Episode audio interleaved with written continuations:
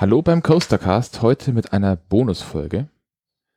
Ähm, wir haben gestern eine Folge aufgenommen, das war die Folge 05 über Reise mit Meise oder wie wir unsere Trips planen und wie es für meine Reisebegleitung in dem Fall ist, die Trips mitzumachen. Und da bin ich am Ende für einen etwas längeren Zeitraum ein bisschen ins Reden gekommen über Schloss, mein, über unseren Besuch in Schloss Thurn. Ich wurde gerade ein bisschen abgelenkt, weil draußen ist ein Zug vorbeigefahren. Zug, Zug. Ähm, und ich wollte jetzt einfach mal ein bisschen schauen, welches Format da vielleicht besser geeignet ist. Diese zehn Minuten am Ende einer Episode, wo ich über einen Parkbesuch rede. Oder eben jetzt, nachdem wir heute im Hansapark waren, dass wir uns einfach mal so zusammensetzen und einfach ein bisschen über den Besuch reden und das dann als Bonusfolge veröffentlichen für die Leute, die das vielleicht nicht so interessiert. Kannst du mal noch den Plan hergeben? Ich glaube, der ist durchaus praktisch am Anfang. So, nebenher noch an der Stelle der Name von der letzten Folge ist schon fix, oder? Ja. Weil Reise mit Meise klingt für mich ein bisschen komisch, nachdem mein Nachname auch der eines Vogels, äh, einer Vogelart ist, in dem Fall Schwalbe. Deswegen denke ich mir immer, Moment mal, Reise mit Schwalbe passt besser. Ach so, nee, so war das gemeint. Ja, richtig. Ich habe die Meise, nicht du. Also ich bin mir nicht ganz sicher, wer die größere Meise hat, aber ich habe auch eine. Du hattest zumindest eine Schwalbe dabei. Du hattest einen Vogel. Ja, ähm, Hansapark. Wir hatten das heute in Luxus. Unser, unsere Unterkunft ist, wie gestern schon gesagt, Luftlinie etwa 100 Meter vom Hintereingang vom Hansapark weg. Wir sind aber vorne rum, weil wir noch unsere Tickets vorne holen mussten. Die haben wir aus diversen Gründen am Haupteingang kaufen müssen. Park macht auf gegen neun. Was haben wir denn dann erstmal gemacht? War das eine Frage an mich? Ja, das war eine Frage. Oh, Entschuldigung. Ich habe, äh, wie man nicht sehen konnte, sehr interessiert den Parkplan nochmal angeguckt, um den Tag nochmal Revue passieren zu lassen.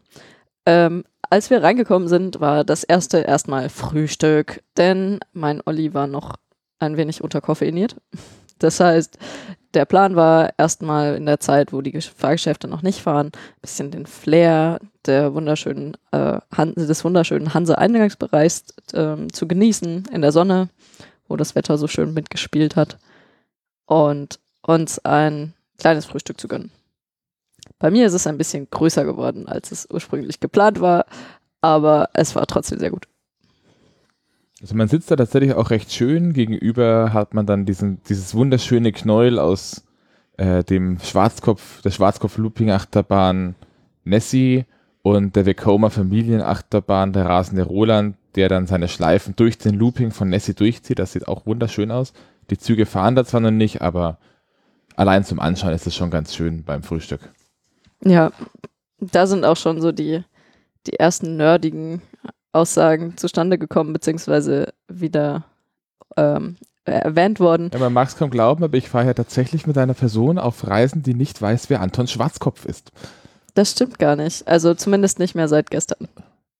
Seit heute. Also seit wie auch immer. Olli kann gut Geschichten erzählen, aber die wird er euch hoffentlich auch irgendwann mal alle erzählen. Genau. Äh, naja, dieses, wir haben so schön dieses wunderschöne Knäuel begutachtet. Also unser Platz war wirklich einigermaßen direkt auf dem Vorplatz. Wir hatten Blick auf, ähm, wie hieß nochmal das Bauwerk, das nachgebildete? Das Kranentor. Genau. Das Danziger Kranentor. Kranentor mit wunderschöner Beleuchtung. Und auf der anderen Seite, was Olli irgendwie mehr interessiert hat, Nessie und der rasende Roland, die schon mal Test gefahren sind. Und da kam dann auch die Aussage zustande, ah, diese Schwarzkopf Boxloopings. Sie klingen einfach so schön. Ich konnte es dann im Nachhinein auch nachvollziehen. Äh, deswegen Tipp, hört euch das mal an, wenn ihr Also wer so ein Ding noch nie, gehört, äh, noch nie gehört hat oder sich nichts darunter vorstellen kann. Die klassischen Schwarzkopf-Loopings ähm, sind noch vergleichsweise kreisförmig, nicht vollständig, aber zum guten Teil. Und die haben dann so einen großen viereckigen Pfeiler, der an beiden Enden diesen Looping gerade hält und der sich dann auch obenrum über diese Schiene mitzieht und die Schiene trägt. Das resoniert schön und wenn diese Wägen dann in diesen Looping reinfahren, dann wummert das immer so schön. Es ist wirklich ein tiefes Grollen. Also es klingt ein bisschen ausgewachsener als das übliche Achterbahngeräusch, das stimmt. Es ist wirklich so eine, vielleicht noch, um das ein bisschen bildlicher zu untermalen, eine ein Kasten, also die Schiene verläuft auf einem Kasten. Ja. Ach ja, Olli, Ja. es kann durchaus sein, dass manche deiner Zuhörer auch nicht wissen, wer Schwarzkopf ist. Ja, deswegen muss ich da irgendwann mal eine Folge zu machen. Sehr gut. Naja, wir haben jedenfalls irgendwann mal fertig gefrühstückt. Ähm, dann, wie ging es denn weiter, Olli? Ich weiß gar nicht. Ich glaube, wir sind zuerst mit Nessie gefahren. Zwei Fahrten und du könntest mal versuchen, die Taube da draußen zu vertreiben. Die nervt, glaube Die ich. sitzt da gut. Ah, Jetzt ist sie weg. Äh, wir, wir, hatten gerade ungebetenen, gesagt auf, äh, ungebetenen Gast auf dem Balkon und wurden von der Vermieterin hier angewiesen, möglichst die Vögel vom Balkon fernzuhalten, weil die immer so eine Sauerei machen. Ich muss sagen, bei den Fahrgeschäften, die wir gefahren sind, war ich sehr, sehr froh, dass wenige Vögel in der Nähe waren. Das hätte wehgetan. Du hast schon eine Bekanntschaft mit einer Fliege gemacht, aber Ja, dazu, später. dazu später. Naja, das erste war jedenfalls auf jeden Fall mal Nessie. Wir sind die ersten zwei Fahrten Nessie gefahren. Als wir letztes Jahr hier waren, ähm, war die Schlangenführung ein bisschen komisch. Also da wurden wir dann durch so Baugerüste ein bisschen durchgeführt, weil sie offenbar schon an dem neuen Themenbereich Schottland gebaut haben. In bestimmten Teilen. Und der ist jetzt fertig. Und verdammt, sieht das gut aus. Oh ja. Also äh, der schottische Themenbereich sieht jetzt tatsächlich schottisch aus. Es sind auch viele hübsche Blümchen dabei. Das erfreut mein Herz sehr. Der Und- einzige Park, der meines, äh, der meines Wissens der einzige Park, der einen Themenbereich hat, in dem er bewusst Disteln pflanzt. Naja, okay, du kennst dich mit Disteln nicht so gut aus, aber ähm, es gibt auch Friedhöfe, auf denen bewusst Disteln Ich gepflanzt von werden. Parks geredet. Ja, okay, gut.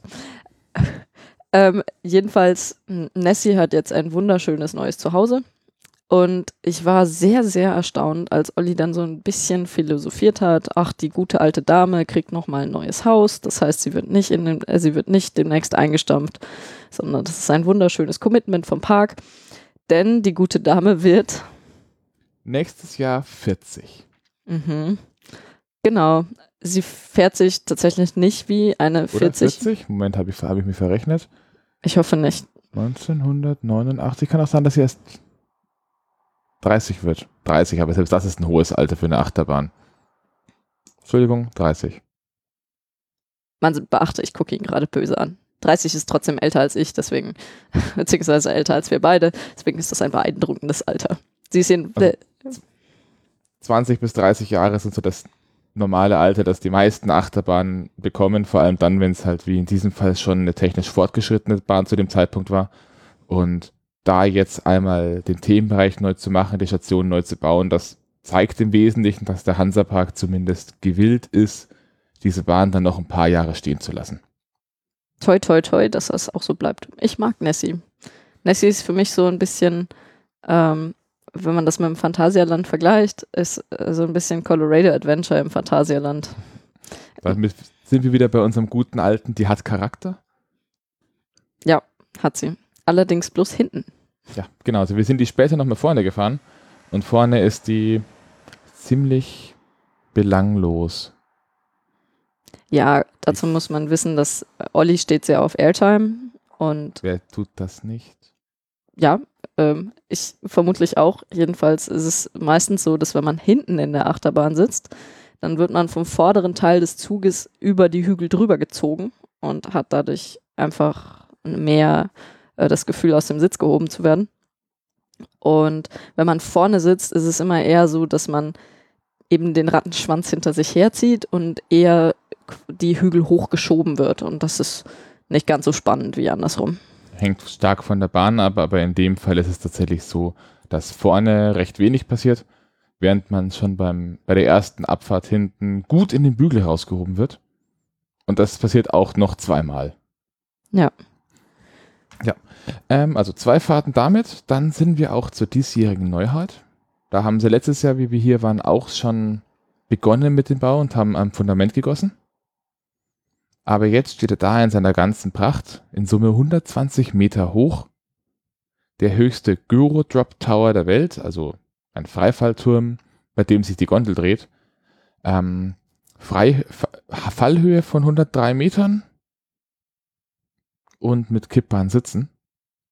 Wir waren vormittags das erste Mal da, da fahren sie im sogenannten Tilt-Modus. Soll ich vielleicht ein bisschen mein Leiden berichten? Noch nicht. Oh. Ähm, Tilt-Modus bedeutet, dass die Sitze, wenn man ganz oben auf diesen eben 103 Metern ist, nach vorne kippen. Dann dreht man sich noch eine Runde und schaut wunderschön mit 35 Grad Neigung nach vorne auf den Boden runter. Und dann kippen die Sitze zurück. Und dann wird man ausgeklinkt und fällt einfach frei. Wird dann irgendwann durch Magnetbremsen wieder aufgefangen. Meistens bevor man auf den Boden aufschlägt. Im besten Fall, ja. Ähm, für mich fast spannend. Der, das Fallenlassen ist ganz lustig, wobei ich glaube, dafür braucht man diese 103 Meter nicht unbedingt. Das würde auch schon bei niedrigeren Höhen Spaß machen. Gegen Ende zieht einem ganz schön der Wind durch die Beine. Und ja, jetzt darfst du erzählen, wie du das so empfunden hast. Ich möchte zuerst mal ein bisschen dem widersprechen, was du vorgeschlagen hast. Gut, wir haben natürlich jetzt vor kurzem erst einen, in Anführungszeichen, Mini-Freifallturm im, äh, im Schloss Thurn ausprobiert. Der macht auch Spaß und da hat man natürlich auch das schön flaue Gefühl im Magen, wenn man runterfällt. Aber wie du schon erwähnt hast, der große Unterschied ist, man ist verdammt schnell, wenn man kurz bevor man gebremst wird. Und das macht doch einen durchaus kleinen, aber feinen Unterschied. Da war, das, gab es so ein schönes Zitat. Aber der, der interessante Teil an diesen Dingen ist der erste Moment und das erste bisschen freier Fall. Wenn der Turm 20 Meter weniger hoch ist, dann macht es wenig Unterschied.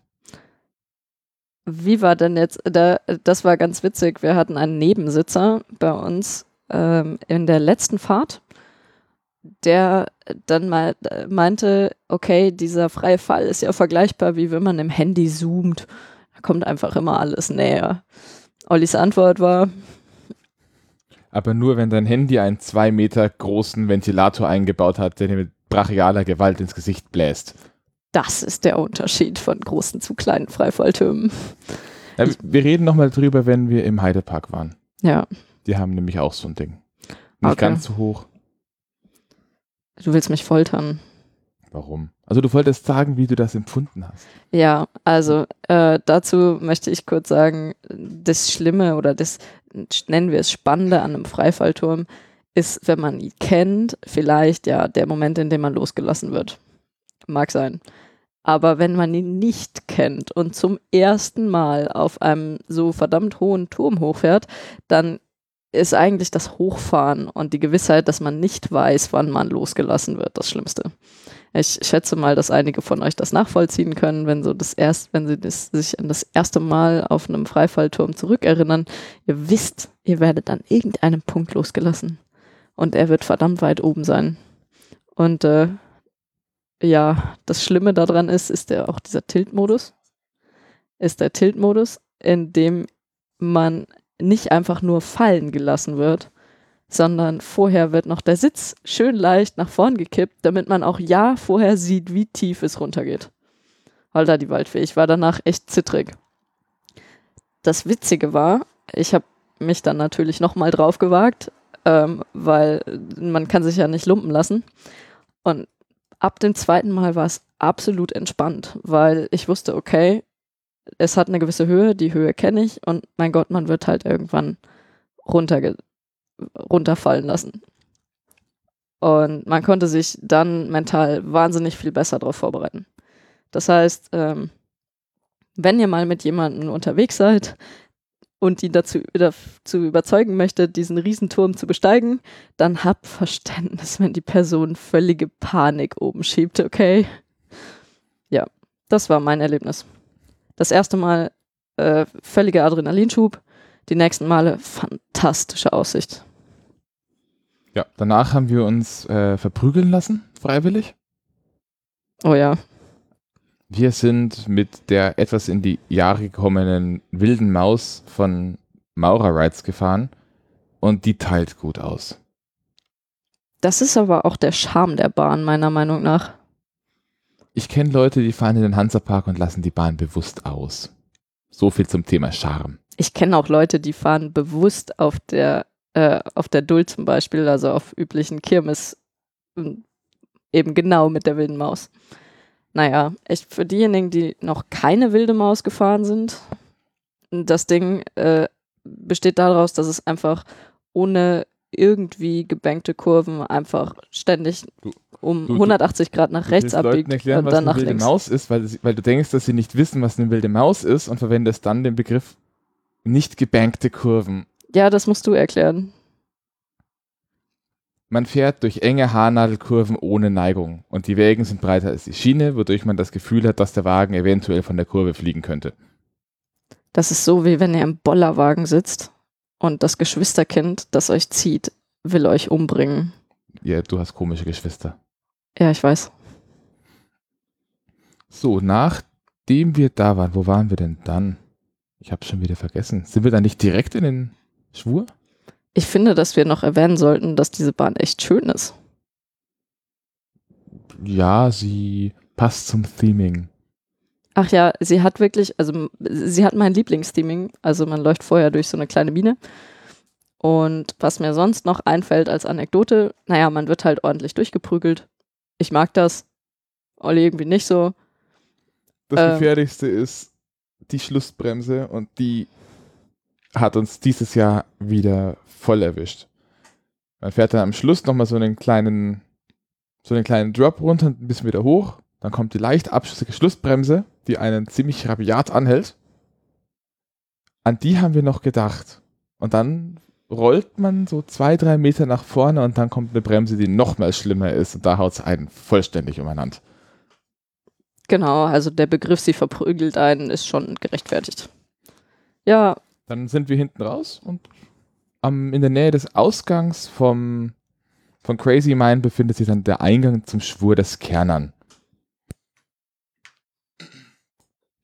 Und da standen zu dem Zeitpunkt circa 60 Minuten drauf, nein, größer 60. größer 60. Das, ich, wir gehen davon aus, dass es das Äquivalent zu unendlich war. Naja, meistens können sie auch noch 120 anzeigen. Ach echt? Na gut. Ähm, und sah aber irgendwie nicht so aus, als wären da so viele Menschen rein. Also sind wir da mal rein und standen, glaube ich, zwei Minuten. Also wir sind länger durch diese Schlange gelaufen, als wir tatsächlich gewartet haben. Für diejenigen, die sich nicht mehr erinnern, was äh, der Schwur des Kernern war, dein Einsatz. Ich werde jetzt nicht die Geschichte der Achterbahn erzählen. Nein, also ich meine so Eckdaten wie, das ist Ja, ähm, Eckdaten. Offiziell ist es ein Hypercoaster. Das bedeutet eine Achterbahn mit einer Abfahrtshöhe von mehr als 200 Fuß, was ungefähr 67 Metern entspricht. Ähm, neben Silverstar im Europapark die höchste und schnellste Achterbahn in Deutschland. Nur mit der kleinen Krux, dass der Kettenlifthügel senkrecht hochgeht und der erste Drop senkrecht runtergeht. Und dass man nicht wie in einem normalen Hypercoaster viele Berg- und Talfahrten auf gerader Strecke hat, hinten einmal umdreht und wieder zurück, bergauf und bergab fährt, sondern dass dieses Ding über eine ziemlich lange Strecke extrem dicht am Boden entlang kurvt und ziemlich schnelle Wechsel von, Len von links nach rechts und andersrum hat, wo es einen auch durchaus gut rumwirbelt. du bist sauschnell. Ja, das Teil macht über 120 km/h. Und zwar lange. Ja, ähm, also die Leute, die Bahn nicht kennen, das Steaming ist ziemlich cool, passt zur Story, die ich nicht erzählen wird, weil die wirklich extrem umfangreich ist. Ähm, da würden wir wahrscheinlich- in 10 Minuten noch sitzen, und nur diese Story erzählen. Äh, für Leute, die sie noch fahren wollen, springt am besten zur nächsten Kapitelmarke. Ich sehe es jetzt nicht als direkten Spoiler, weil es auch draußen dran steht, aber es kommen ein, zwei Sachen da, die man sich vielleicht nicht als, als Überraschung verderben möchte. Ähm, also, letzte Chance. Jetzt. Was hat sich im Vergleich zum letzten Jahr geändert? Naja, das, was sich geändert hat, ist, ihr fahrt diesen senkrechten Lift in einem vorher komplett düsteren äh, Turm hoch und an einem gewissen Punkt wird gestoppt. Und äh, vorher war es so, dass da nur Musik gespielt hat und die war ziemlich episch. Äh, ist sie, glaube ich, auch immer noch. Da ist keine Musik mehr an der Stelle. Erst wenn du wieder unten bist. Ja, aber ähm, jetzt ist es so, dass sie einfach oben in die Decke, auf die man halt gerade nicht drauf guckt, eine Leinwand draufgepappt haben und mit dem Beamer einen Geist aus der Geschichte projizieren, der einen dann versucht zur Sau zu machen. Ist ganz witzig. Ähm, Leidet aber darunter, dass dieser Turm auf der Innenseite ein Quader ist. Für Leute nicht aus dem Akustikbereich, man hat halt nichts verstanden. Plus, ähm, der Beamer ist ähm, Fachbegriff, äh, er hat ein schlechtes, ein schlechtes Kontrastverhältnis. Das heißt, der projiziert immer mit einer bestimmten Grundhelligkeit. Und dadurch geht extrem viel von dieser Düsternis in den Turm verloren, dass da einfach oben ein großer leuchtender Klecks an der Decke hängt, auf dem man zufährt. Genau, das ist das, wo ich mich eher drüber aufgeregt habe, weil man hat den Geist vielleicht nicht verstanden, aber man wusste ungefähr, was er wahrscheinlich meint. Und das coole Neue ist dann, was ich jetzt, weil wir irgendwie immer in der zweiten Reihe waren, da können ich wir gleich bei der letzten Fahrt irgendwie geschafft, mich in die erste Reihe zu Du hast- mogeln. gecheatet. Ja, Und ich habe es bereut. ja, genau, da kommen wir gleich noch kurz zu. Aber vorher noch, ähm, es ist wohl so, gerade wenn man diesen die Geist gut sehen kann, also in der ersten Reihe sitzt, dann hat man das Gefühl, dass der einen wirklich abstößt. Also der wettert und dann irgendwann macht er Buh oder halt ist, ist besonders grantig, ähm, verschwindet und jetzt der Spoiler, man wird abgefallen, äh, man Man fällt rückwärts diesen Kettenlift wieder runter. genau, Und also zwar gar nicht mal so langsam. Die Endgeschwindigkeit sind, glaube ich, 11 Meter pro Sekunde. Also ungefähr 36 km/h. Wird dann mit Magnetbremsen wieder aufgehalten und fährt dann diesen, Hu- diesen Lift halt wieder hoch. Genau, das ist nichts Neues. Ähm, interessant war vor allem dieses Gefühl, dass der Geist einen eben runterstößt. Ja, ich muss sagen, vorher fand ich es besser. Ist Geschmackssache. habe ich aber auch von vielen Leuten schon gehört. Abgesehen davon, dass dieses ganze Wir fallen da rückwärts runter Ding sowieso schon seit Jahren als problematisch betrachtet wird.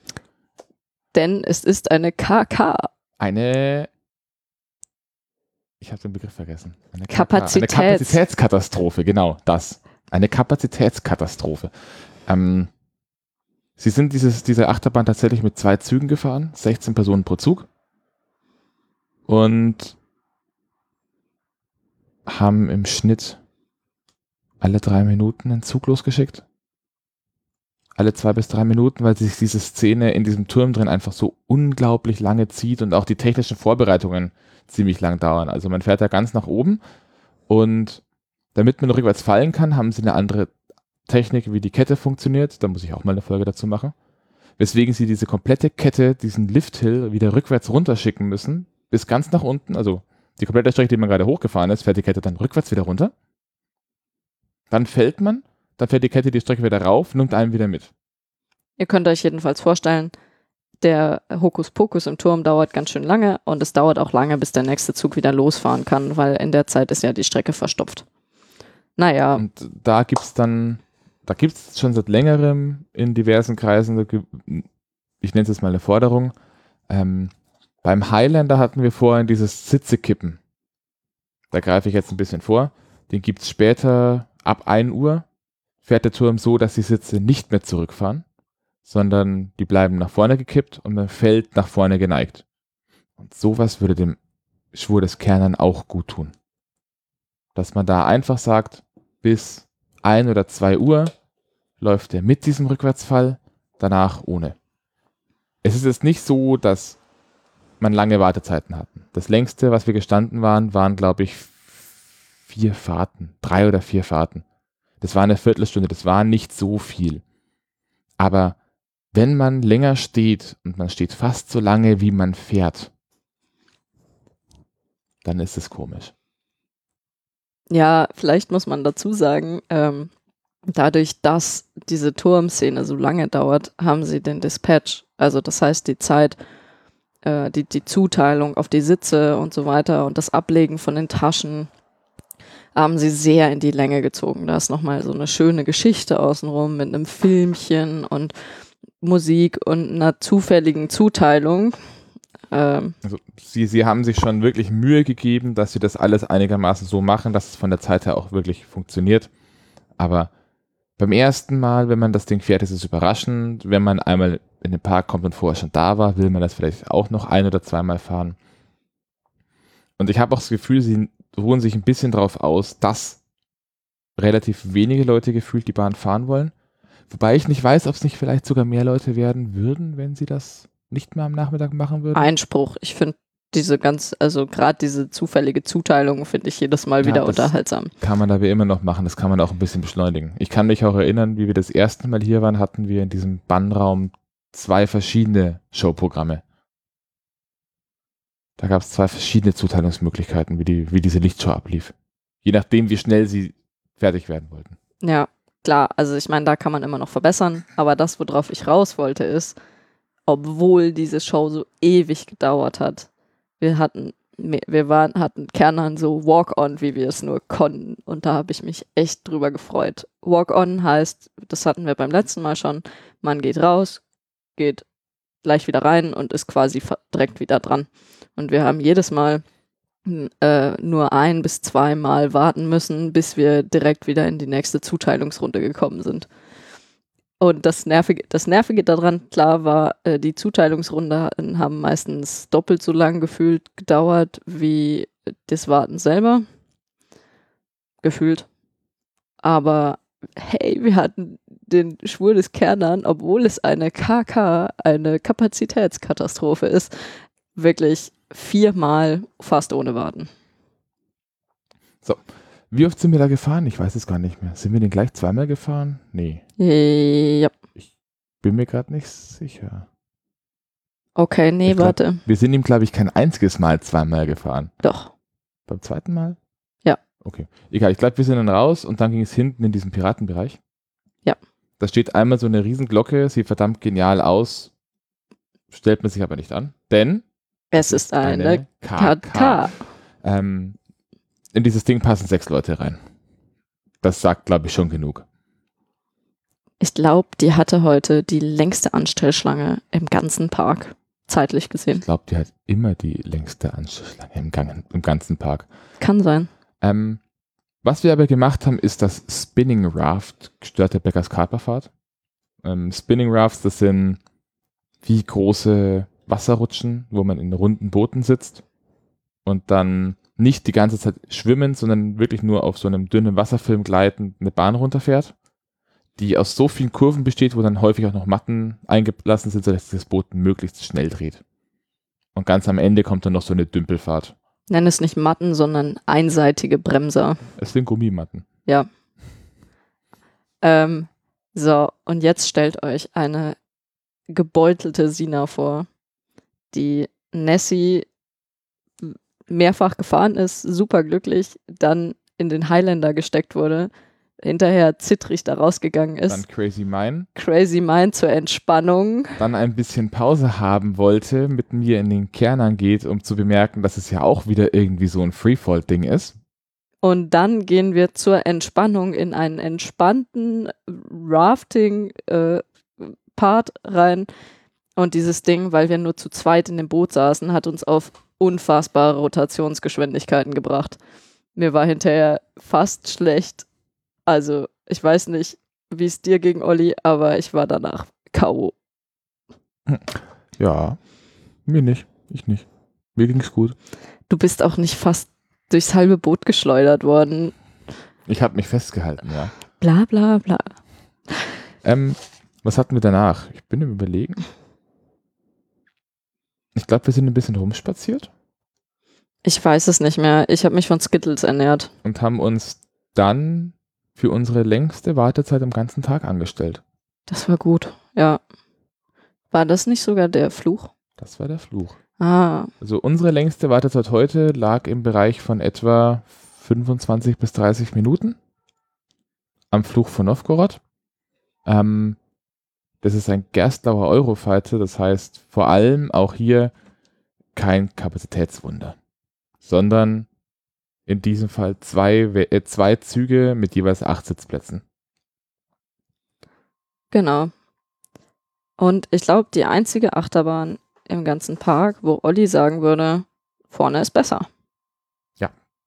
Liegt aber mitunter auch daran, dass es zwischen dem, der ersten oder zweiten Reihe und mehr Reihen gibt es nicht, kaum einen Unterschied gibt. Und wenn man vorne drin sitzt, dann hat man einfach freies Blickfeld. Das ist an ein, zwei Stellen schon ganz schön. Was hat sich denn da seit dem letzten Besuch getan? Es hat sich was Bei getan. dieser Bahn? Ja. Ah, Also, auch hier wieder Spoiler, vielleicht, falls ihr das Ding noch fahren wollt. Ich drösel jetzt auch die Geschichte nicht auf, denn auch die ist wirklich umfangreich und dieses Ding ist verdammt schön gethemed. Ähm, ein bisschen beklemmend, aber verdammt schön. Man hat am Anfang so einen Dark Ride Park Part, also so eine Dunkelfahrt, wo man Stationen abfährt, wo kleine Showszenen gespielt werden. Und das, da arbeiten sie mit so einem, mit einer Projektionstechnik auf Glasköpfe, Porzellanköpfe, Porzellan.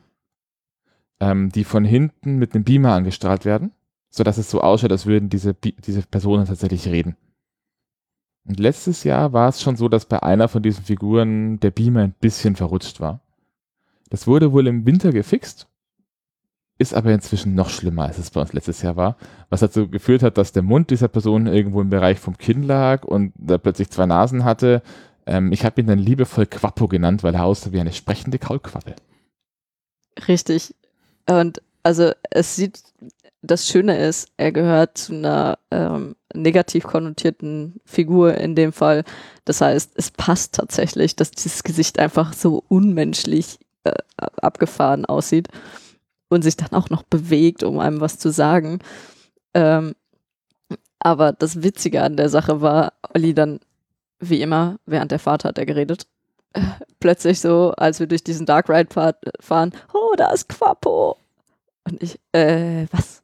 Ähm, okay, ja, das ist Quappo. Und das, ich habe dann erst hinterher erfahren, was er eigentlich damit meinte. Ich fand, das war offensichtlich es war auch offensichtlich, weil ich meine, du hast niemand anderen meinen können als den Dude. Und ich dachte irgendwie, dass du hast, dass du mal wieder mehr über die Geschichte weißt als ich und dass der wirklich Quapo heißt. Und ich habe mich das dann ist dumm ein gefühlt. Sehr schlechter Name für einen Russen. Wenn dann hieß er Quapo.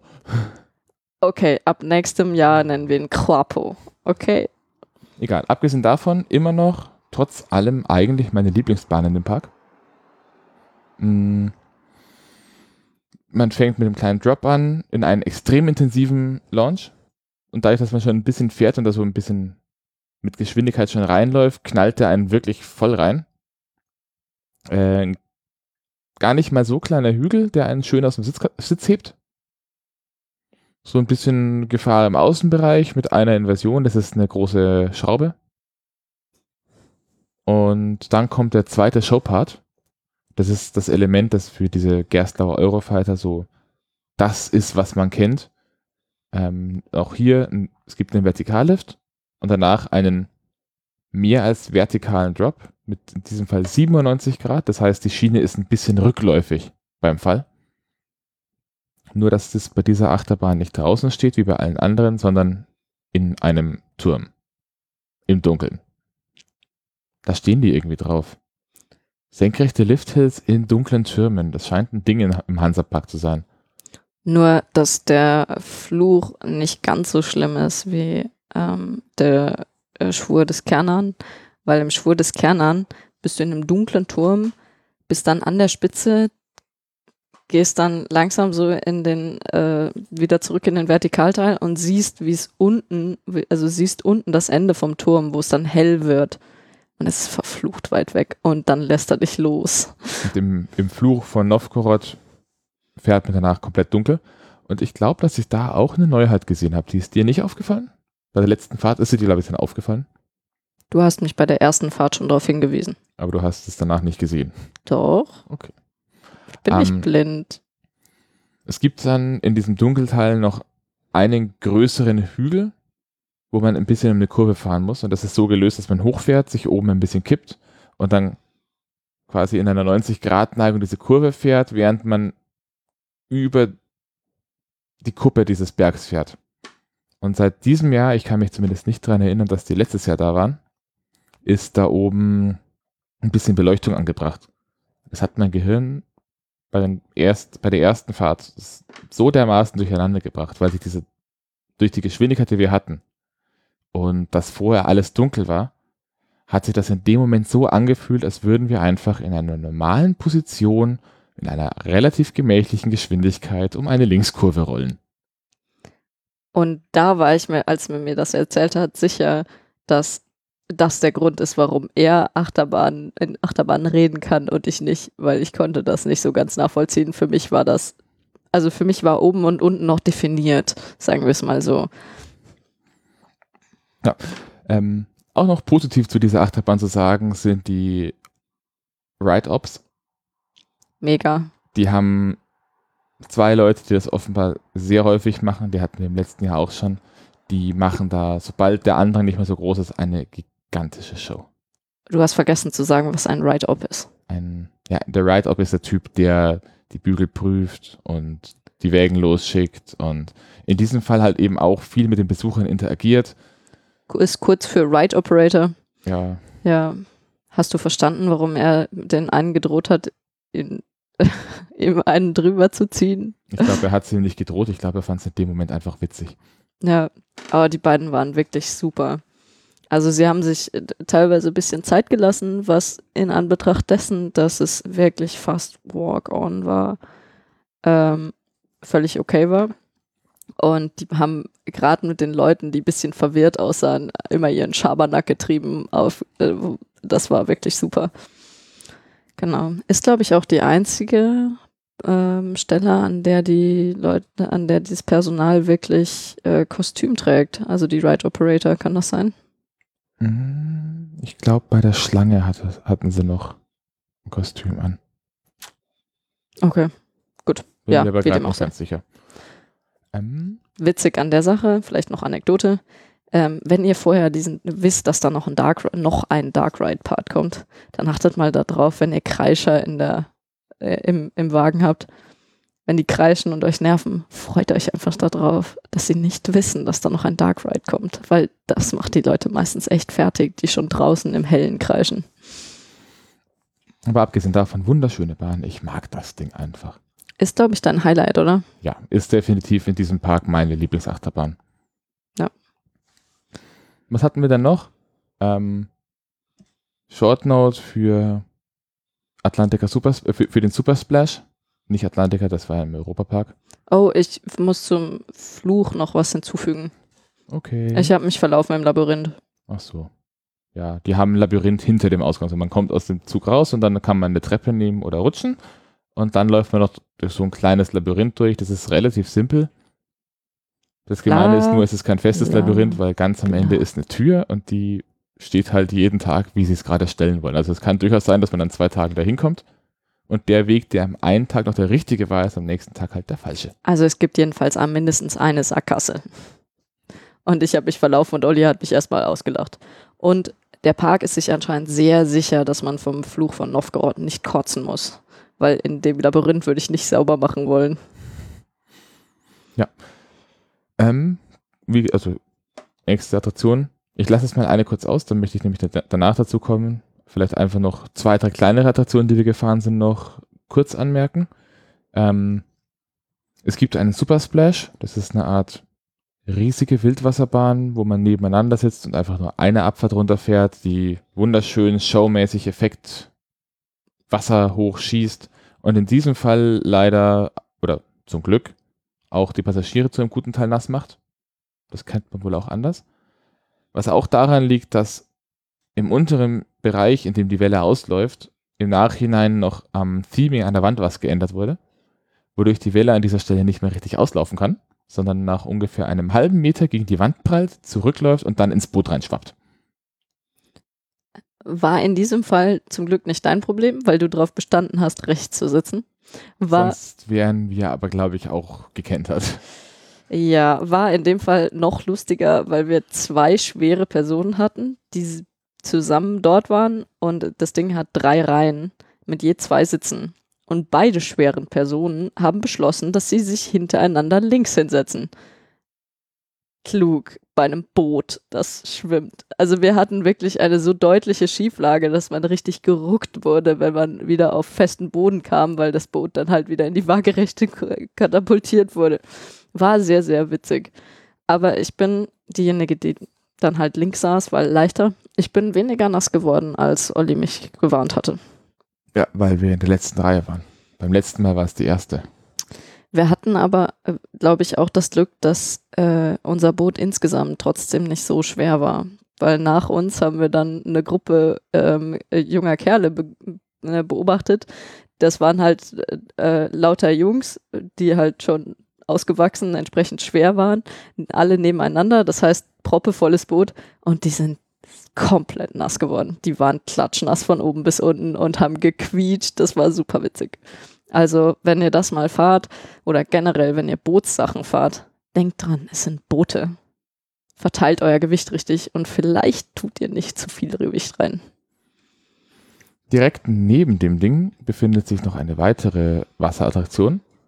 Ich vergesse den Namen immer wieder, weil der irgendwie seltsam ist. Die Werwölfe vom Düsterwald oder so. Ich hätte jetzt Slush Eis getippt. Nein, nicht, das, nicht die Slush Eis Bude. Gesina mag Slush Eis. Mhm. Ich schaue mal ganz kurz, finde ich das Ding. Nummer 10 im Parkplan. Äh, am Parkplan sollten sie mal was machen, der ist meines Erachtens ziemlich unübersichtlich.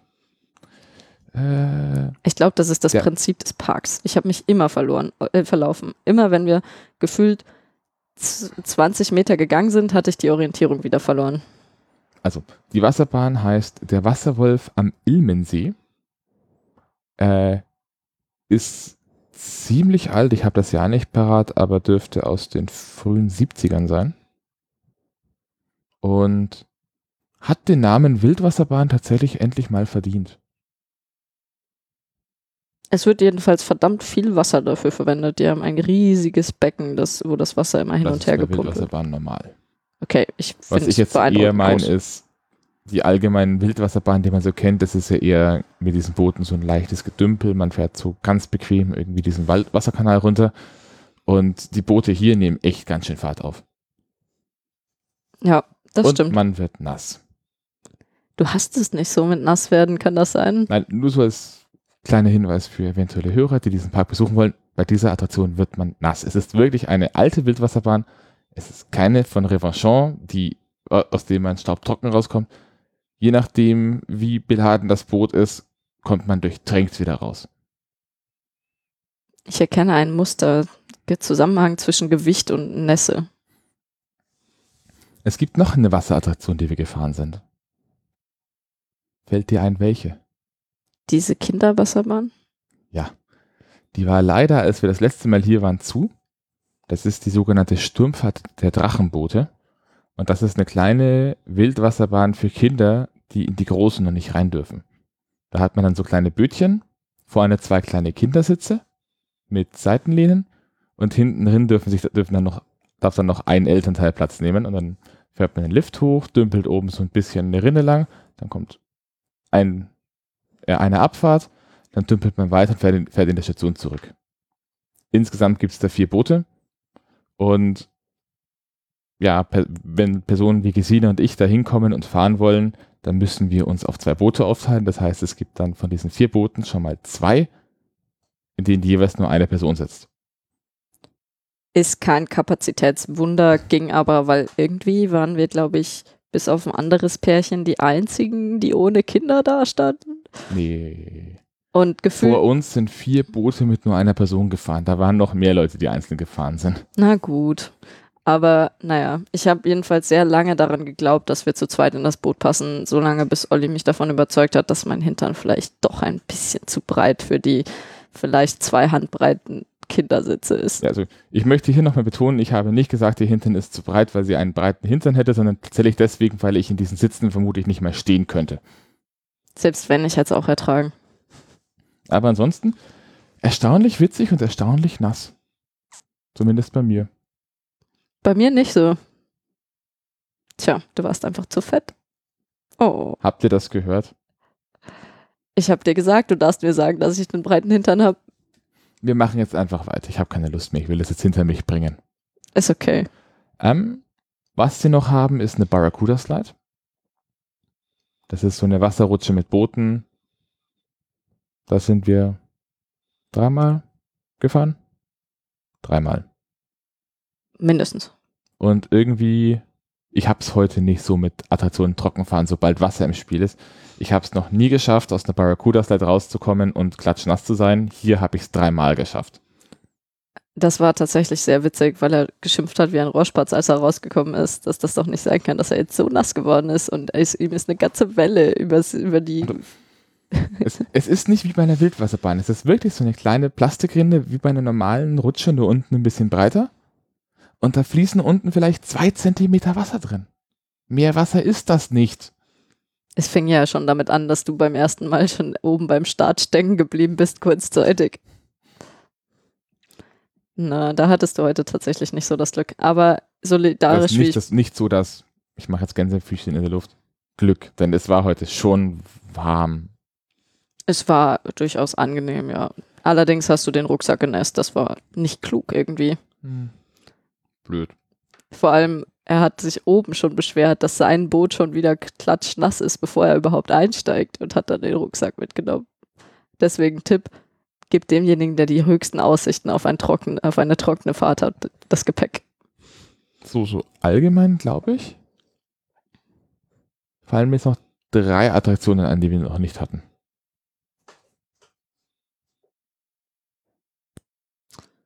Also, hm, ja, ich finde, dass du auf jeden Fall noch deinen, äh, wo wir eben über Vögel geredet haben, deinen Kontakt mit der Fliege erwähnen solltest. Genau, ähm, bei der vierten Fahrt mit dem Schwur saß ich, wie gesagt, durch Mogeleien in der ersten Reihe. Und als wir gerade unten aus diesem Turm rausgekommen sind und uns unseren 120 km/h genähert haben, äh, hat mich irgendwas am Kopf getroffen. Ich gehe davon aus, es war eine kleine Fliege, also wirklich so eine Stubenfliege, eine kleine davon. Betonung auf war. Äh, ich weiß nicht, wie, wie viel davon am Ende übrig war. Ich bezweifle, dass es das Viech geschafft hat. Fühlt sich in etwa so an, als würde einem jemand so einen etwa einen Zentimeter großen Flusskiesel gegen den Kopf donnern. Ja, das, äh, ich hatte, ich habe dann auch genügend Mitleid gezeigt, hoffentlich. Das hat mich dann nur, in- nur in dem Moment so ein bisschen äh, irritiert. Aber wer diverse Videos kennt, das hätte schlimmer kommen können. Ich habe gehört, Tauben sind manchmal auch dumm. Hier zum Glück nicht so sehr. Und Möwen gibt's zum Glück auch mehr, die sind nicht ganz so dumm. Aber welche drei Attraktionen haben wir denn noch? Fällt es dir ein? Schauen wir mal. Also, erstmal die Schlange von Midgard, weil die super schnuckelig ist. Das ist, nennen wir es, Mini-Nessie. Gerstlauer Junior Coaster, also wirklich eine Kinderachterbahn. Weil du es die ganze Zeit erwähnst. Gerstlauer übrigens ist keine Typenbezeichnung oder so. Gerstlauer ist, ein Hersteller. Achterbahnhersteller. Das heißt, es ist immer Gerstlauer und dann Achterbahntyp, die sie herstellen. Oder hergestellt haben. Genau, es ist Junior Coaster, also Kinderachterbahn. Wir saßen auch hauptsächlich mit Kindern drin, die sich mehr oder weniger benommen haben, größtenteils. Und äh, es war wirklich, also es ist wirklich super, super witzig. Vor allem stellt euch irgendwie zwei so, äh, zwei, also ein Pärchen vor, das da zu den Kindern mit vollster Motivation reinspringt und die ganze Zeit Hände hoch und versucht alles anzufassen. Okay, so schlimm war es nicht, aber ähm, Näherungsweise schon. ja, genau. So läuft das dann. Und äh, ich mag die Achterbahn sehr gerne, weil sie ein sehr schönes Theming hat. Da hat sich nicht so viel getan im, Gegen im Ja, Vergleich die zum war ja letzten Jahr. letztes Jahr erst neu, wenn Ja, ich das gerade im Kopf korrekt habe. sehr putziges kleines Ding. Wer die Folge von gestern gehört hat, wird sich daran erinnern, dass wir, als wir über den VR-Scooter und diese fehlende Endauswertung geredet haben, dass wir da eine Attraktion aus dem Hansepark genannt haben. Die sind wir heute auch einmal gefahren. Das ist das Race for Space. Oder der Space, äh, nein, der Space Scooter. Space Race? Ich glaube, teilweise heißt es Space Race, teilweise Space Scooter, egal. Das ist auch ein, ähm, auch ein Autoscooter mit einem Spielelement dabei. In diesem Fall hat man neben dem Gaspedal noch so einen großen roten Knopf im Fußbereich. Hat an der Wand neun, sie nennen das Portale. Das sind so große Platten, die während des Spiels das Leuchten anfangen und dann kann man da hinfahren, möglichst grad, äh, möglichst, sich möglichst gerade da vorne stellen, mit dem Fuß auf diesen roten Knopf fahren und dann hat man dieses Portal aktiviert und damit einen Planeten gesammelt. Deswegen sind es neun Stück. Da steht jeweils ein Planet oben drüber. Und gewonnen hat am Ende der, der die wenigste Zeit braucht, um alle neun Portale zu aktivieren.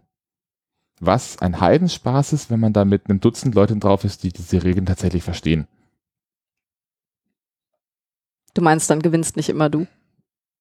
Doch, aber dann dann wird's interessant. Das Problem war jetzt nur, die Regeln habe ich nur auf Deutsch gesehen. Die sind nicht so ganz durchsichtig. Und wir waren mit einer polnischen Jugendgruppe. Habe ich nicht drauf geachtet.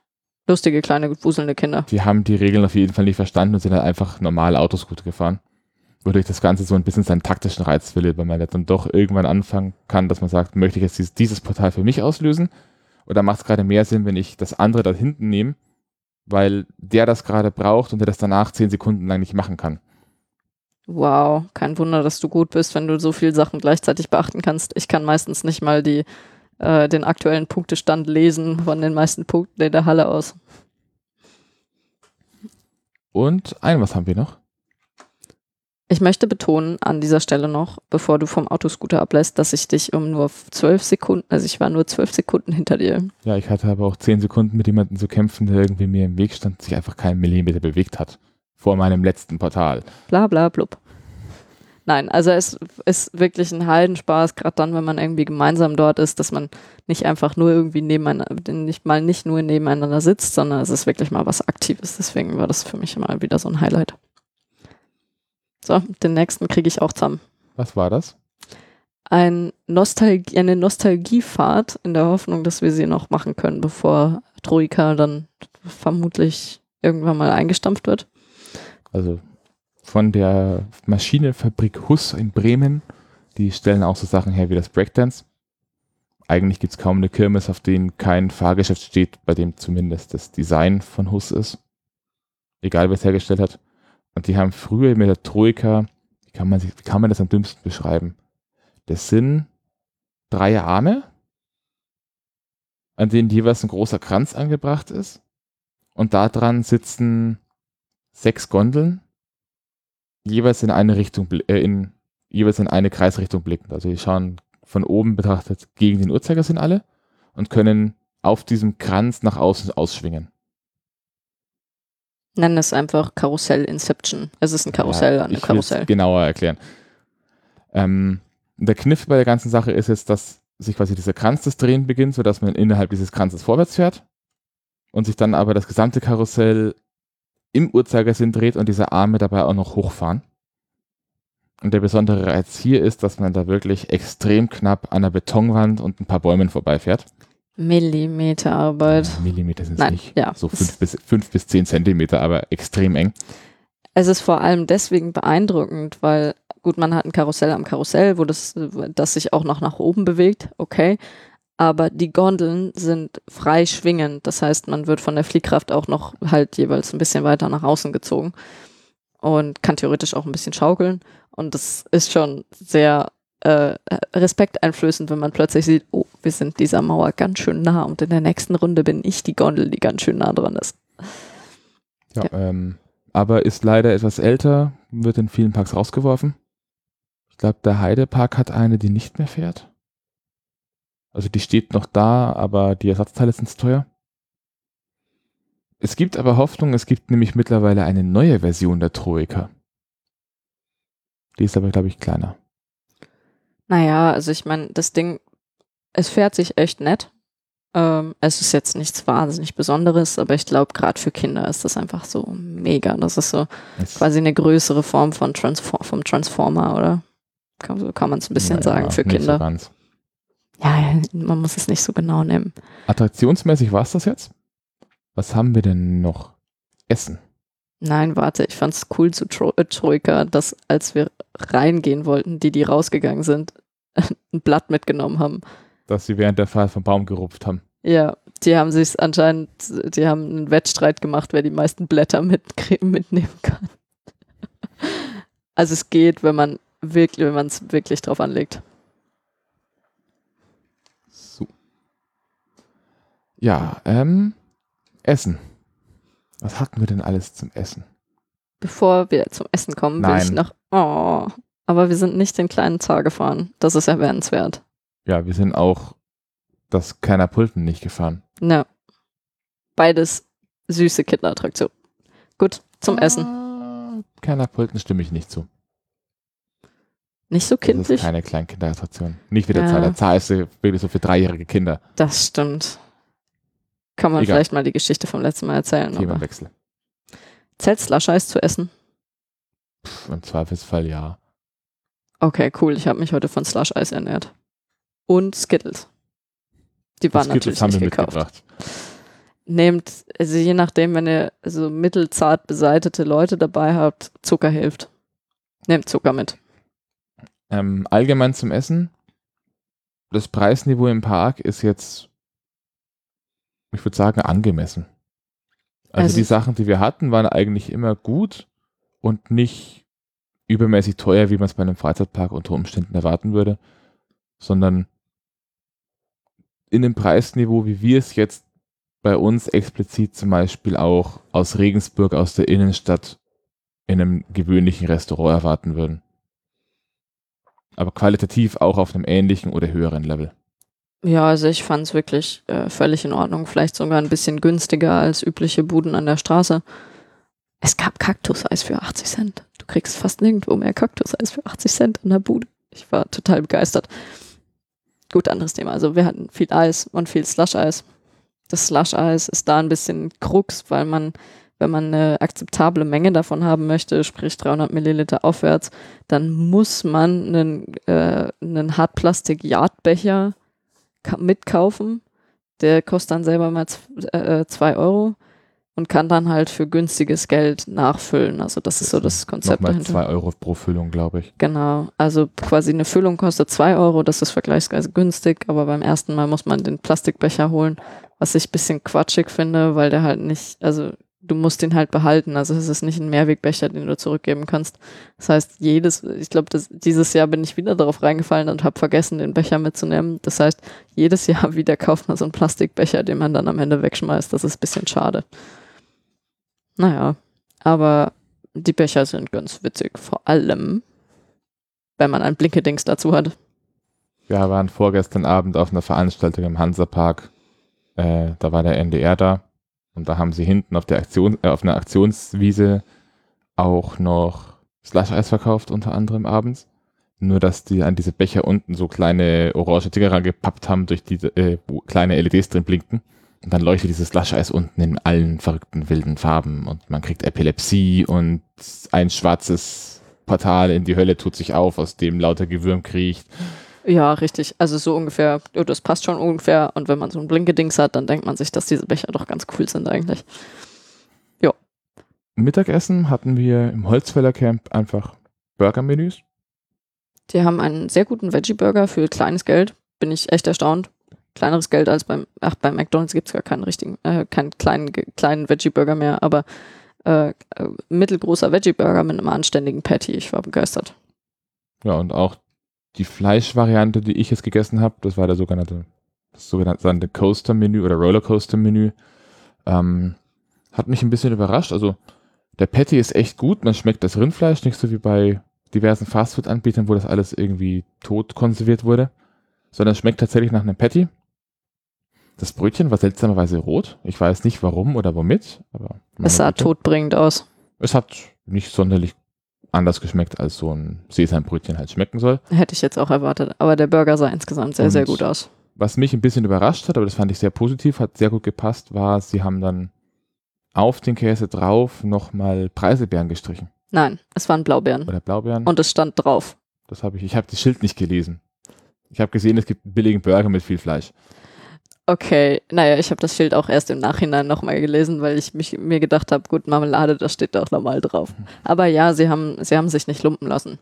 Und die Pommes sind sogar meinem, äh, meinem Gourmet-Pommes haben, sogar meinem Gourmet-Pommes-Gaumen gemundet. Ja, Ansonsten hätte man theoretisch an diesem Burgerstand auch noch die Auswahl, das habe ich, jetzt- ich mich jetzt mal nicht getraut, seit diesem Jahr einen Burger mit einem Insektenpatty zu essen. aber das nicht getraut lag jetzt nicht an den Insekten, oder? Sondern eher daran, dass er einfach teuer Nee, war. er war tatsächlich, ich habe da nochmal geschaut, er war nicht mehr so viel, er war nicht mehr wirklich teurer. Der hätte ähnlich viel gekostet. Okay, also lag es daran, Das dass lag du eher dich. daran, dass ich einfach eine Lust auf einen vor Fett triefenden, fleischigen Burger hatte. Gut, ja, gut, das, das, da bin ich natürlich die Falsche, der das, äh, die zu fragen, ob's nach, also nach Verständnis zu fragen, aber grundsätzlich Insektenburger, vielleicht jetzt mal so aus umwelttechnischer Sicht, das ist echt gut. Nehmt das Zeug, das ist besser als Fleisch. Also, ich Keine politischen Agenda in meinem Podcast. Ich schneide das raus. versuch's. Hast du zu dem Thema noch was? Wir, wir, wir hatten noch Waffeln. Massive Psst, Waffeln. Das kommt gleich. Nein. Wir hatten noch Waffeln. Na, erstmal, also in dem Park kann man sich auf jeden Fall gut ernähren und man kriegt auch Kinder glücklich. Wir hatten noch Waffeln. Würdest du das Fischzeugs in dem Park empfehlen? Das was? Fischzeug. Weil ich meine, Ostsee und so, da wird man ja erwarten, dass man Fischzeug isst. Ich habe zumindest kein authentisches Fischzeug gefunden, außer diesen Standard-Backfisch. Den habe ich aber nicht probiert, weil ich mir ziemlich sicher bin, dass das hier einfach normale Tiefkühl Tiefkühlware ist. Also, wenn ihr uns eines Besseren belehren könnt, dann sagt Bescheid. Vielleicht finden wir dann beim nächsten Mal tatsächlich den Stand mit dem Fisch. Vielleicht hat beim nächsten Mal dann auch dieser Räucherfischstand offen. Könnte sein. Wobei der ja explizit gesagt hat, unser Zeug kriegt ihr da und da. Naja, wie dem auch sei. Also, wir Jetzt. hatten Waffeln. Wafflons, bitte. Ja. Wir hatten nicht irgendwelche Waffeln. Wir hatten Waffeln aus dem, äh, quasi dem Pink House, mehr oder weniger. Die hatten eine göttliche Auslage von ähm, Donuts aller Art, die meisten pink und Ähm, mit viel Schokolade. Ich sage euch aus Erfahrung, ich habe zwar kein Kind, aber ich habe Gesina, haltet eure Kinder von dieser Auslage fern. Ihr werdet den kompletten Tag über gepiesackt werden, bis irgendwas Rosanes gekauft wird. Wir hatten den Vorteil, wir waren gegen Ende der, des, der Parköffnungszeiten da, da war es nicht ganz so schlimm. Aber ich glaube, es wäre schlimm geworden, wenn wir da eher gewesen wären. Vielleicht noch als Erklärung, ich stehe normal nicht so auf rosa, aber das rosa Zeug da sah einfach so lecker aus. Und die hatten auch so lauter Muffins, die so aussahen, als würden sie vor Schoko und Fett triefen. Es war Wahnsinn. Also, äh, Fazit, ich habe Olli mehrmals bitten müssen, dass er mir die Augen zuhält, als wir da gewartet haben, dass unsere Waffeln fertig sind, werden. Das hat sich allerdings dann zumindest gelohnt, weil die Waffeln waren hervorragend. Viel Nutella, Schrägstrich, Kirschkompott, viel Sahne, frische Waffeln. Ja, also die 4,10 Euro, die ja, wo man ja denkt, die sind tendenziell teuer, haben sich schon gelohnt, weil man dann wirklich so, gut, von meiner Hand zwei Hände, von Ollis vielleicht so eine, anderthalb, wirklich, also so einen ordentlichen Teller mit einer fetten Waffel, einer belgischen gekriegt hat, die frisch gemacht war und tonnenweise Sahne und to äh, tonnenweise anderes Zeug drauf. Ich hatte schon Pizzen, die kleiner waren. Was? gut. So. Ich glaube, zu den Attraktionen an sich war es das jetzt, äh, zu den Essenssachen und Attraktionen sind wir jetzt durch. Was mir noch heute aufgefallen ist, der Park macht es einem verdammt schwer, Geld zu lassen. Ich wollte heute ein oder zwei T-Shirts kaufen und wir standen in diesen Boutiquen relativ lange da rum, weil ähm, die T-Shirts zum Teil nicht nach Motiv sortiert sind oder dann irgendwie die normalen Schnitte und die Damenschnitte direkt nebeneinander hängen und nicht ausgezeichnet ist, was jetzt genau was ist. Dann ist man irgendwo in der großen Hautboutique, wo man denkt, die sollten vielleicht einigermaßen alles haben. Dann haben die aber von einem bestimmten T-Shirt nur noch zwei Exemplare in XXL da und man hätte es aber in dem eigentlichen Ride-Shop am Ausgang von der Attraktion in allen Größen bekommen, hat es da aber nicht gemacht, weil man kommt da vorne noch mal vorbei und könnte es ja vielleicht noch kaufen. Das fand ich irgendwie alles ein bisschen seltsam. Da tust du dem Park aber jetzt echt Unrecht. Also gerade die ersten Vorwürfe mit unsortiert und so weiter. Ähm, gut, wir kommen gerade aus dem Schwur des Kernern. Wir sehen, wow, es gibt echt coole T-Shirts mit richtig so dem Achterbahnmotiv, wo das äh, die Silhouette von der Achterbahn drauf ist, in echt groß mit fett Schwur des Kernern. Also sehr empfehlenswert das T-Shirt. Ähm, Olli fängt natürlich an, alles durchzusuchen. Sina guckt ihm eine Zeit lang zu, geht irgendwann zur Verkäuferin und fragt, Was haben hat- Sie das T-Shirt? Und was hat die Verkäuferin gesagt? Die Verkäuferin hat gesagt, wir haben alles sortiert, bis auf da Nein. hinten die Ecke. Nein, Dieses hat, eine T-Shirt Die ist ein. Verkäuferin hat gesagt, sie ist jetzt Man neu. unterbricht nicht. Sie ist jetzt erst, hat jetzt in diesem Shop erst neu angefangen. Sie ist gerade drüber. Dieses Eck hat sie bereits sortiert, den Rest noch nicht. Dann hast du sie falsch verstanden, es war genau andersrum. Also es ist alles sortiert, bis auf dieses Eck da hinten. Von diesem T-Shirt haben wir eigentlich gar keine mehr. Es wäre ein absoluter Glücksfall. Wenn in diesem Mini-Haufen vielleicht noch eins drin ist, dann hat sie, ist sie hingegangen, hat einmal geguckt und das richtige T-Shirt auch sofort rausgezogen und auch gesagt, tut mir echt leid, das ist jetzt das letzte, weil Auslaufmodell. Deswegen sind die T-Shirts trotzdem, die hängen teilweise an einer Stange gemischt Männlein-Weiblein-Schnitt direkt nebeneinander und sind nicht ausgezeichnet. Das hat sie allerdings auch erwähnt, dass sie das angecast hat, dass das irgendwie nicht gut auseinanderhaltbar ist.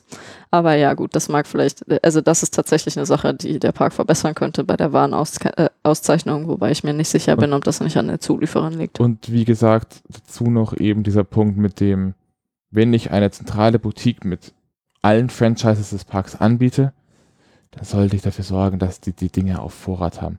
Weil wenn ich da eine riesen Auslage habe mit, ähm, mit T-Shirts für den Highlander und die kleinste Größe, die ich bekomme, ist XXL, dann passt was nicht.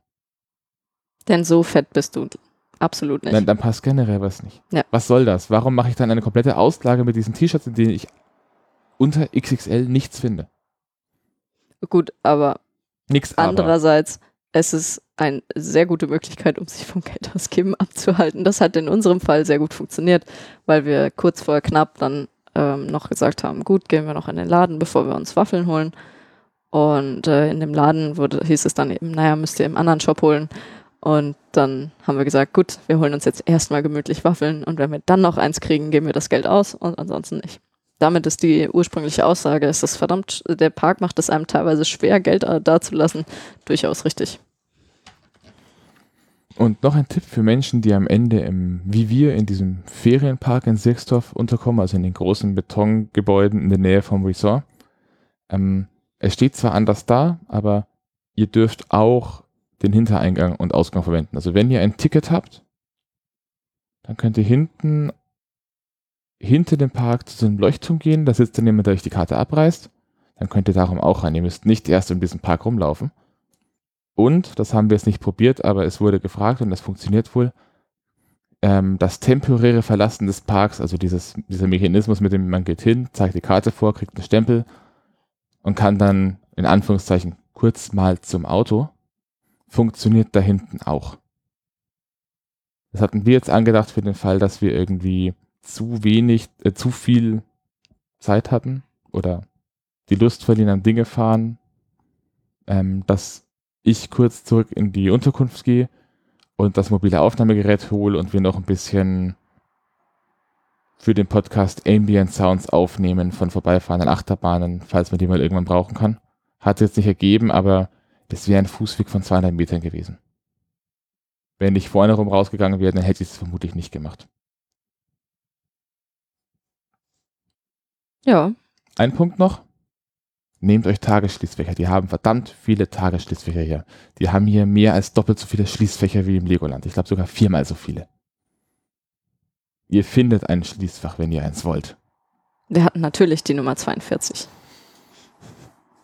Falls ihr die aber nicht findet, die sind meines Erachtens auch ziemlich schlecht ausgeschrieben. Wenn ihr zum Haupteingang, äh, und, und man erkennt es auch auf dem Park nicht so ganz, oder erkennst du hier ein Schließfachsymbol in dieser Reihe? Also ich habe jetzt das jetzt Ja, Ja, aber man muss schon wissen, dass es da ist. Das sind so viele Symbole. ja, Also ihr müsst, wenn ihr durch den Haupteingang, durch, durch dieses Tor reingeht, ist auf der rechten Seite direkt neben dem Tor. Also nicht dahinter, wenn ihr durchgegangen seid, sondern ihr müsst rein und dann ein bisschen am Tor vorbei zurück. Dann kommt ihr ins Service Center, da ist noch, auch nochmal so, eine, so ein kleines Bistro drin. Und wenn ihr da reingeht, dann ist ganz hinten links eine Treppe, die nach unten führt. Und da sind dann die Schließfächer. Anekdote dazu, weil Olli gestern ja gemeint hat, ja, und Schließfächer sind ganz praktisch und wie informiert man sich über sowas? Naja, auf der Park-Homepage oder dann Foren oder so weiter. Das kam mir ein bisschen spanisch vor, weil ich ihn schon mal hab äh, schimpfen hören, dass das irgendwie ein bisschen schwierig war. Dann habe ich mir von ihm zeigen lassen, wie man auf der Seite vom Hansa-Park zum äh, äh, zu dem Punkt, wo die Schließfächer sind oder ob es welche gibt, navigiert. Also, um, um euch das kurz vor, äh, vorstellig zu machen, ihr müsst auf die Homepage, ihr müsst auf Besuchen, ihr müsst auf die FAQs.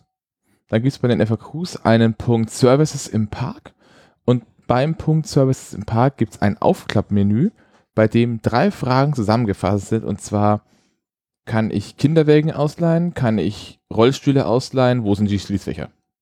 Ich weiß nicht, ob es nicht Bollerwagen waren, aber ja, genau. Da Also, um die Theorie. Und es ist leichter, nach Hansapark Schließfächer zu suchen und die ersten paar Ergebnisse durchzuschauen. Irgendwo auf Platz drei oder vier kommt das dann. So habe ich es dann am Ende auch gefunden. Google ist dein Freund. Also falls jemand aus dem direkten Umfeld des Hansaparks diesen Podcast in zehn Jahren mal nachhören solltet und die Homepage danach nicht nochmal neu gemacht wurde, präsentiert es vielleicht ein bisschen prominenter. War witzig jedenfalls gestern die Ausführung, weil ich ihn dann gefragt habe und er meinte, ja, so einfach war das dann doch nicht. Warte, wie war das nochmal? Ja, ihr könnt es euch vorstellen. Jo, Bei uns ist es jetzt auch inzwischen ziemlich spät.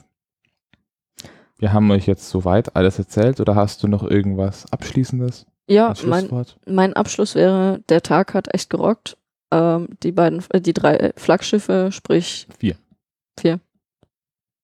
Wir haben das, genau. Wir haben das Quartett-Quartett geschafft. Das hättest du fast vergessen, ja. Ja, das hätte ich fast vergessen. Ich habe es getwittert. Also folgt mir auf Twitter oder, oder Mastodon. Da kommt sowas vor. Wir haben das Quartett-Quartett geschafft. Das bedeutet, dass wir bei den vier Attraktionen, die wir so als die Flaggschiffe des Parks betrachten, jeweils vier Fahrten hatten. Tatsächlich. Das heißt 16 Fahrten allein auf diesen vier Flaggschiffen. Die Flaggschiffe, die da wären, Nessie, der Highlander der Schwur des Kernern. und natürlich der Fluch von Novgorod. Genau. Also, äh, der heutige Tag war extrem erfolgreich in diesem Sinne, würde ich jetzt mal sagen, und auch wahnsinnig schön. Und ich glaube, das ist ein guter Abschluss. Ein abschließendes Fazit zum Park. Hammer. Ich liebe den Park. Also, wie gesagt, ich, äh, der Park ist so schön, dass man sich ständig darin verlaufen kann und ständig darin verlieren kann. Ähm, es gibt wahnsinnig viel Abwechslung, wahnsinnig viele verschiedene Sachen, mit denen man sowohl sich selber als auch Kinder, als auch wen auch immer bespaßen kann. Und er ist insgesamt auch schön angelegt und so eine gesunde Mischung aus, ähm, man fühlt so einen gewissen Altbestand und eine Liebe zum, äh, äh, zur Historie, als auch irgendwie was Neues, Peppiges. Mir ist doch was eingefallen. Ich glaube, das habe ich auch auf der Park-Homepage noch nicht gefunden. Das ist zumindest nicht an mir vorbeigescrollt. Ähm, der Hansa-Park hat auch eine äh, Art Treue, ich weiß nicht, wie es offiziell heißt, so eine Treue-Programm oder zweimal Spaß oder mehr Spaß im Sommer oder so Aktion. Das heißt, ihr könnt, zumindest im Moment hätten wir das tun können, mit dem Ticket am Ende ins Service Center gehen, bekommt dann ein zweites Ticket, mit dem man in dieser Saison noch einmal vergünstigt für 20 statt 38 Euro in den Park kommt. Also falls man mal irgendwie hierher kommt und sich einen längeren Kurzurlaub in der Nähe gönnt, ähm, man kann in dem Park, gerade wenn man das erste Mal da ist, durchaus zwei Tage verbringen. Selbst wenn es nur eineinhalb sind, man zahlt auch bloß die Hälfte des Eintritts. Kann sich das durchaus lohnen. Einfach mal schauen, ob man dazu was findet. Ja.